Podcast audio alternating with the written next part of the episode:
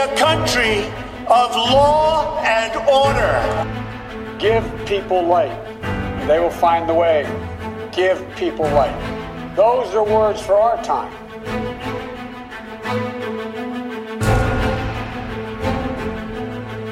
Bonjour, je suis Laurent Marchand. Vous écoutez Maison Blanche, le podcast de la rédaction d'Ouest France pour vous faire vivre la campagne électorale américaine jusqu'au mardi 3 novembre. Comme chaque semaine, nous allons retrouver Charles-Philippe David, professeur à l'Université du Québec à Montréal et président de l'Observatoire sur les États-Unis. Il publie un livre en France aux éditions du CNRS qui s'intitule Comment Trump a-t-il changé le monde? co-signé avec Elisabeth Vallet. Comment le président Trump a-t-il changé le monde? et la politique étrangère américaine Eh bien, c'est le sujet de cette conversation cette semaine avec Charles-Philippe David. Charles-Philippe David, vous publiez euh, deux ouvrages en cette rentrée, mais notamment en France, un livre intitulé Comment Trump a-t-il changé le monde aux éditions du CNRS.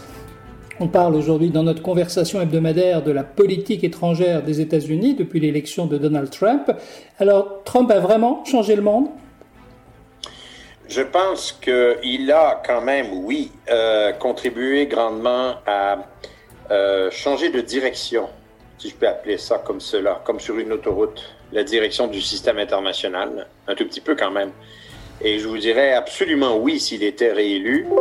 Je vous dirais temporairement en attendant le résultat des élections, Laurent, je dirais, euh, on est peut-être en sursis. Euh, ce changement euh, s'est traduit d'abord et avant tout, je dirais deux choses. La première chose, euh, par une forme de retrait volontaire pas du tout involontaire, mais volontaire de la part du président des États-Unis, du leadership de son pays au sein du système international. Et cela ne va pas sans conséquence, à mon humble avis, sur cette direction auquel je faisais référence et sur l'avenir du système international. Euh, un tel retrait a été bien sûr bien manifeste dans, euh, d'une part, euh, sa volonté de, de, mettre de côté vraiment le multilatéralisme, ou en tout cas les, les mérites du multilatéralisme. Et je dirais, d'autre part, sa, volonté de, de, procéder au retrait de plusieurs euh, traités internationaux, plusieurs organisations internationales qu'il a annoncées de la part des États-Unis. Et puis, d'autre part, je dirais, c'est bien la première fois de manière aussi intense, de manière aussi presque assidue, qu'un président euh, euh, soumet euh, la politique étrangère des États-Unis aux désidérata, aux aléas de la politique intérieure et de ses, euh, et de ses, euh, ses, objectifs électoraux. Donc on a droit à une politique étrangère, je dirais presque personnalisée. Personnalisée pourquoi? Parce qu'elle dépend entièrement et complètement de Donald Trump.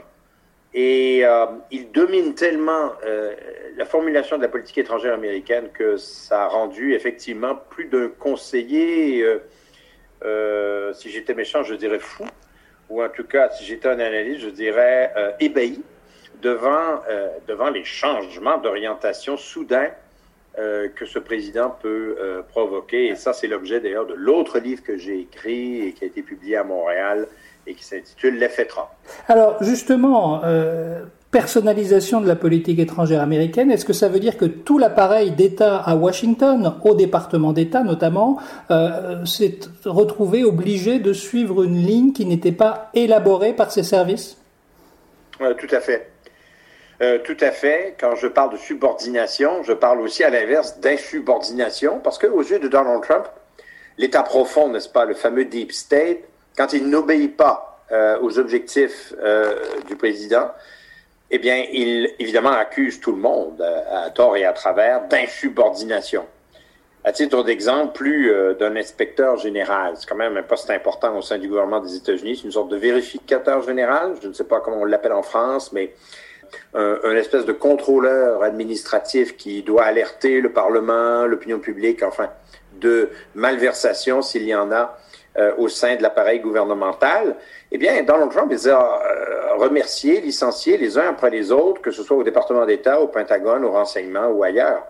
Euh, C'est dire à quel point sa vision du gouvernement est une vision de soumission complète et entière à l'agenda, au programme politique du président des États-Unis.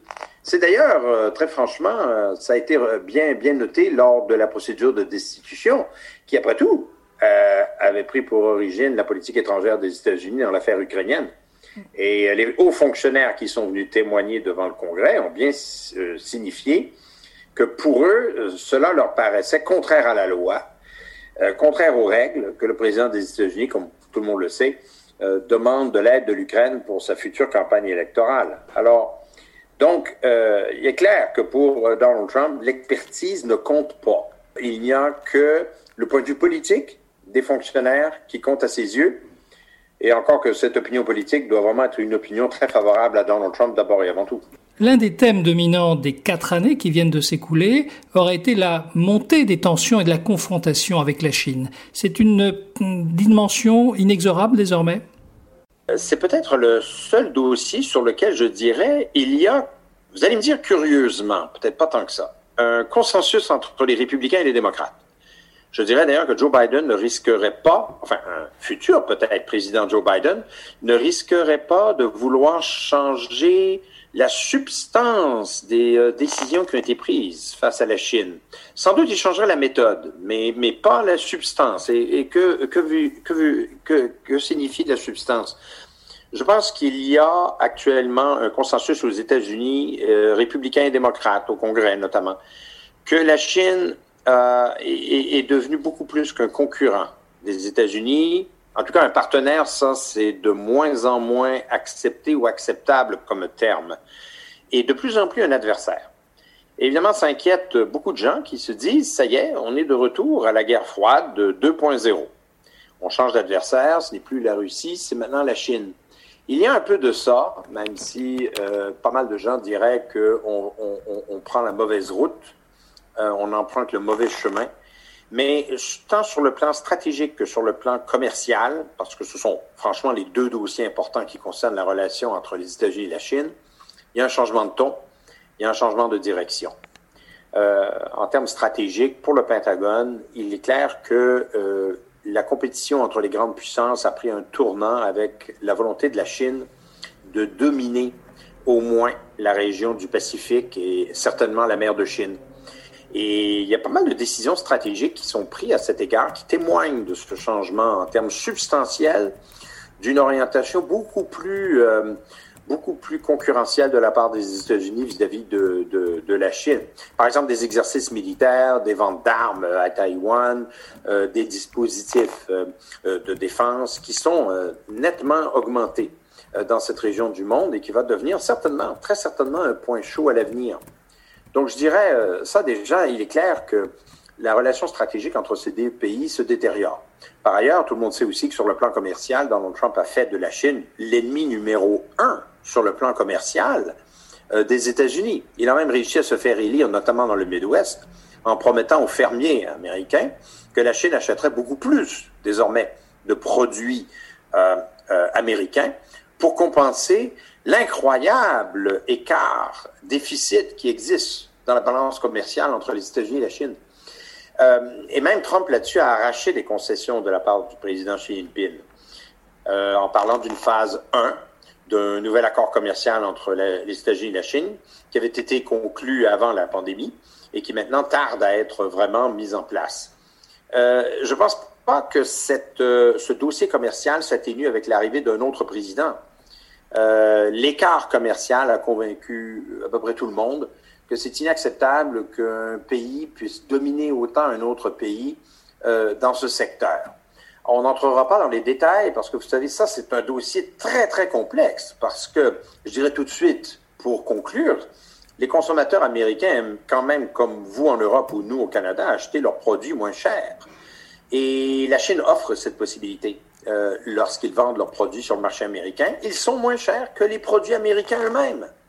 Donc c'est complexe cette histoire de la mondialisation et des relations commerciales.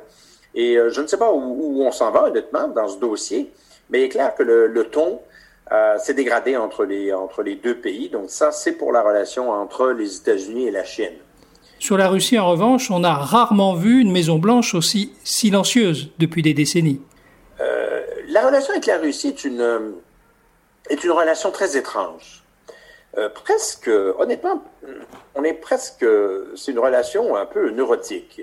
Parce que vous avez d'une part un gouvernement américain qui continue de fonctionner comme avant, comme sous Obama, avec l'imposition de sanctions contre des entités russes, contre des individus russes qui sont accusés d'ingérence, surtout d'ingérence dans euh, l'élection de 2016. En passant, ça continue en 2020. Il y a encore des sanctions qui sont imposées contre des individus qui, euh, qui veulent s'ingérer dans la euh, dans l'élection qui a, qui a lieu. Alors, le gouvernement continue d'agir comme si la, la, Russie est tout de même encore un ennemi des États-Unis, et a raison pour pas mal de, de, de, de, facteurs. Mais vous avez un président, lui, qui est très ami avec Poutine et qui, à chaque fois, s'étonne qu'on lui reproche quoi que ce soit.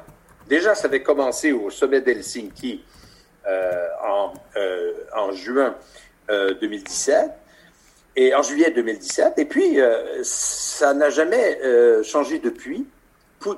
Trump et Poutine ont une relation, franchement, plutôt amicale.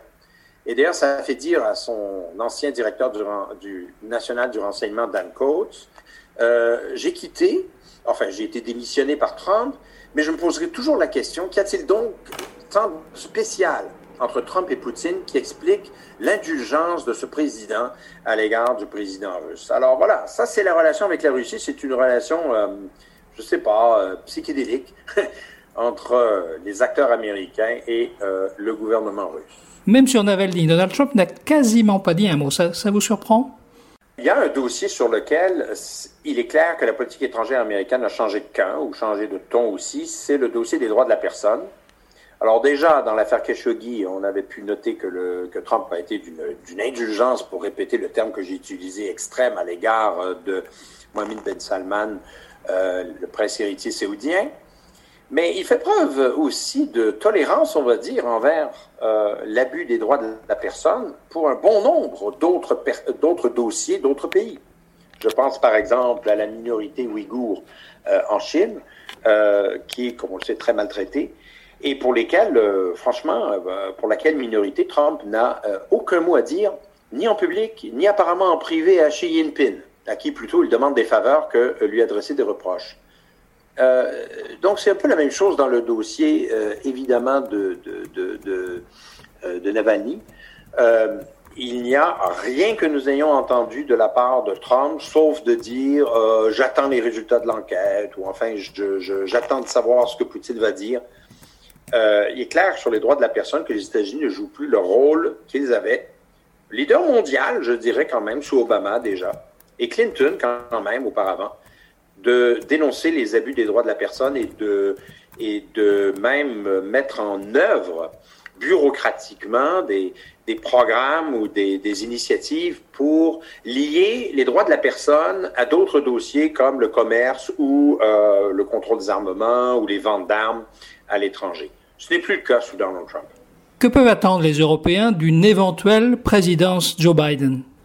Je pense que l'élection d'un futur président, Joe Biden, euh, mettrait un terme à l'acrimonie, au ton euh, désagréable, aux insultes que Donald Trump euh, envoie euh, à l'étranger, à l'égard des chefs d'État, à l'égard des pays, à l'égard des alliés, à l'égard des amis des États-Unis, et nous en savons quelque chose ici au Canada. Euh, je pense qu'il y aura un changement de ton et peut-être pour les gens, euh, le ton n'est pas important en relation internationale. Moi, je crois qu'il l'est. Parce que quand vient le temps de recueillir des appuis et de décider en commun pour des politiques face à la Chine, face à la Russie, face au climat, face à la pandémie, vous avez besoin euh, d'avoir un ton plutôt agréable. Donc Joe Biden, clairement, euh, changera le ton de la politique étrangère des États-Unis. Mais il n'y a pas que le ton. Il changera aussi et ou restaurera, je pense, un certain niveau de confiance ou une reprise de confiance entre les alliés des États-Unis, donc les Européens, surtout évidemment au sein de l'OTAN, euh, le Canada aussi, le Japon, la Corée du Sud, la liste quand même peut, peut être longue, euh, pour euh, croire qu'il soit possible de retrouver quand même quelques bonnes vieilles habitudes du passé avec, avec les États-Unis. parce que clairement, le climat de confiance s'est gravement détérioré est tout à fait, tout à fait notable pour preuve la faible maintenant réputation des États-Unis dans le monde, qui a sombré dans des abysses qu'on n'avait pas connus depuis fort longtemps. L'image des États-Unis a été ternie. Donc, je pense que là-dessus, euh, Joe Biden va, pourrait restaurer euh, cette image des États-Unis. Maintenant, la grande question à la fin de tout cela, c'est est-ce que ça va changer grand-chose dans la direction, dans le contenu de la politique étrangère des États-Unis? Ça reste à voir parce qu'il y a des dossiers, on va dire, faciles, mais il y a des enjeux très difficiles. Et les choses ont évolué depuis, euh, depuis 2016. Et Trump aura non seulement laissé sa marque, mais fait des dommages importants pour lesquels c'est pas sûr qu'on puisse revenir en arrière ou reculer de nouveau l'horloge comme c'était. Et je pense qu'il y a des dossiers comme l'Iran.